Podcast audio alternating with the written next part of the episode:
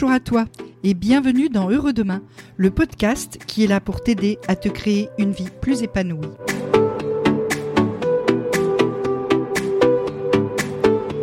Et on poursuit avec le problème de la fatigue décisionnelle et comment tu vas pouvoir limiter ton nombre de choix dans ta journée.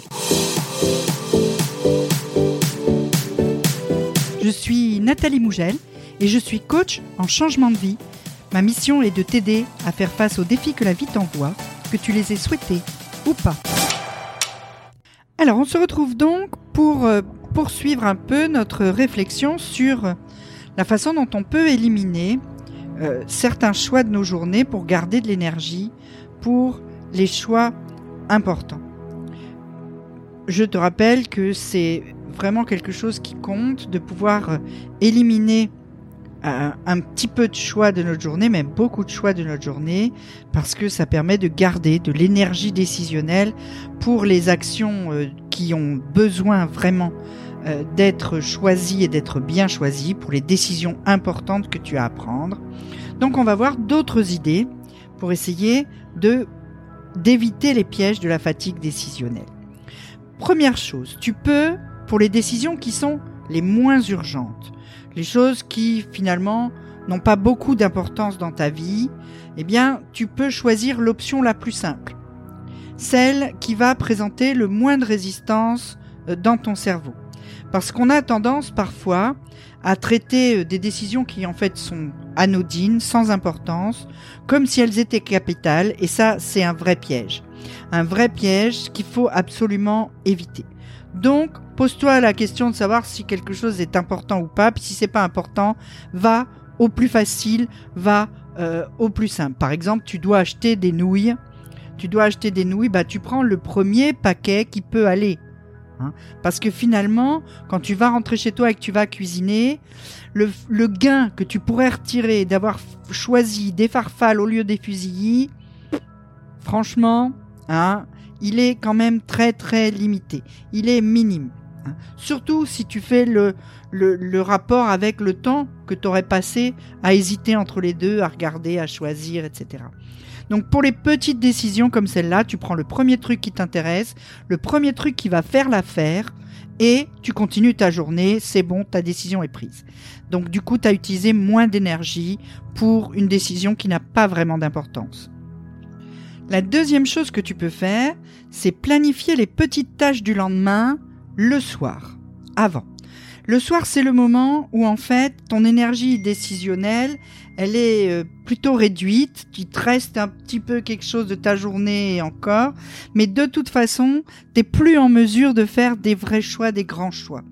Donc, décide déjà la veille au soir dans ce moment où tu es déjà un peu fatigué de ce point de vue-là, ce que tu vas manger le lendemain, ce que tu vas mettre, euh, euh, les choses que tu dois mettre dans ton sac à main ou dans ton cartable pour le lendemain. C'est-à-dire toutes ces petites décisions qui sont pas très importantes, qui demandent pas des masses d'énergie, mais qui vont te libérer de l'énergie pour le lendemain. Lorsque tu es confronté à une situation où tu dois faire un choix, mais tu as trop d'options, la solution, ça va être de réduire les options que tu as et de les réduire si possible à trois. Ça marche très bien ça pour euh, des décisions d'un impact faible pour lesquelles tu as un nombre d'options euh, euh, trop important. C'est typiquement le moment du restaurant. Tu es au restaurant, tu es devant la carte, il y a 25 plats, 30 plats. C'est le soir, tu es fatigué, tu sais pas quoi choisir. Eh ben, tu commences par la lire une fois. Si rien ne te tape à l'œil à la première lecture, eh ben, tu sélectionnes trois plats. Tu sélectionnes trois plats et tu choisis parmi ces trois-là. Et tu t'arrêtes là. Tu choisis de toute façon. D'abord, tu pourras jamais manger tout ce qu'il y a sur la carte. Donc, hein. Et ensuite, si c'est quelque chose qui va te plaire, que t'aies pris celui-là ou celui d'à côté, ça changera pas grand-chose à ton plaisir et de toute façon, tu auras toujours l'occasion de prendre le numéro 2 une autre fois. Pareil quand tu vas faire du shopping. Quand tu vas faire du shopping, tu pars pour aller t'acheter un pantalon, tu vas dans une boutique où généralement tu trouves des trucs qui te plaisent, Tu commences par là, tu vas pas dans toutes les boutiques. Tu sais au, bout d'un moment hein, dans quelle boutique tu as le plus de chances de trouver des choses qui te plaisent et qui te vont. Bah, tu vas dans cette boutique-là et tu sélectionnes trois articles. Une fois que tu en as trois dans tes mains, c'est terminé. Tu arrêtes de chercher, tu vas à la cabine d'essayage, tu essayes et tu achètes si quelque chose te va. De toute façon, le cinquième, le sixième ou le septième que tu aurais pu trouver, il va pas être tellement plus beau et t'aller tellement mieux que celui que tu as déjà sélectionné. Donc, tu te limites à trois dans toutes ces situations de la vie quotidienne qui sont souvent des, situations de consommation pure. Limite-toi à trois choix. Quand tu as trouvé trois trucs qui te plaisent, eh ben, tu les regardes vraiment et tu sélectionnes entre ces trois-là. Conseil suivant. Ne cherche pas la perfection. Ça ne sert à rien. Et ça, c'est vrai pour toutes les décisions, que ce soit une décision importante ou une décision qui n'est pas impactante dans ta vie. C'est euh, quelque chose d'essentiel. Le perfectionnisme, c'est la meilleure solution pour procrastiner, pour ne pas choisir. Donc dis-toi dans ta tête que bien, ben bien c'est bien, bien c'est assez, bien c'est suffisant, il n'y a pas besoin que ce soit parfait. Si on reprend l'exemple du restaurant, hein, si le plat que tu as mangé est bon, le contrat, il est rempli. Il n'y a pas besoin de passer 20 minutes à choisir un plat, puis 20 minutes à choisir le vin pour avoir l'accord parfait. Si tu as du plaisir en mangeant ce que tu as choisi, eh bien c'est très bien, c'est ce que tu voulais au restaurant. Donc c'est bon. Conseil suivant, ne prends pas tes décisions dans un endroit plein de distractions. Là, l'exemple type, c'est le supermarché. Si tu vas au supermarché comme ça, la fleur au fusil, avec ton petit caddie et ton petit sac à main, hein, et que tu, tu, tu fais tes courses au petit bonheur la chance, tu vas y passer une heure ou une heure et demie, et à chaque rayon, tu vas épuiser un peu plus ta capacité de choix tu vas épuiser un peu plus ton énergie décisionnelle. Parce que dans tous les rayons, il va falloir que tu choisisses, tu vas hésiter, etc. Alors, pour éviter ça, ta meilleure amie, c'est la liste de courses. Tu fais ta liste chez toi, tranquille, dans un endroit où tu n'as pas de sollicitation, où t'es pas devant les rayons pleins de trucs dont tu as envie, hein, et tu fais une liste précise. Sur ta liste, t'écris pas euh, viande, légumes, fromage. Non. Sur ta liste, tu écris deux cuisses de poulet, six tomates, un camembert. Parce que si tu écris juste viande, fruits, légumes, tomates, tu vas te retrouver devant le problème du choix au moment où tu seras au rayon de la viande, au rayon des légumes, au rayon du fromage. Donc fais une liste précise. S'il faut, fais des menus. Et ça c'est pareil, c'est des choses que tu peux faire le soir chez toi tranquille quand tu déjà plus en position de faire énormément euh, de choix et de choix importants.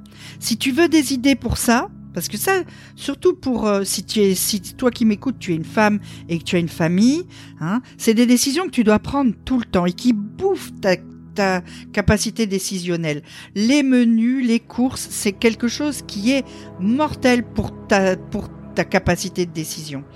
Et j'ai écrit un livre là-dessus que tu peux aller trouver sur Amazon. Ça s'appelle le 1000 prep de Nat.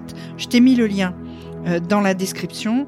Tu verras, il y a dedans tout un tas de trucs pour organiser ta liste de courses, organiser ta semaine de menu, tout préparer à l'avance, de façon à plus tu fais ça une fois, le samedi après-midi par exemple, et c'est terminé toute la semaine, t'as plus rien à décider en matière de nourriture. Et ça, c'est un gain formidable pour nous les femmes au niveau de la fatigue décisionnelle. Donc pense-y, va voir le 1000 prep de Nat.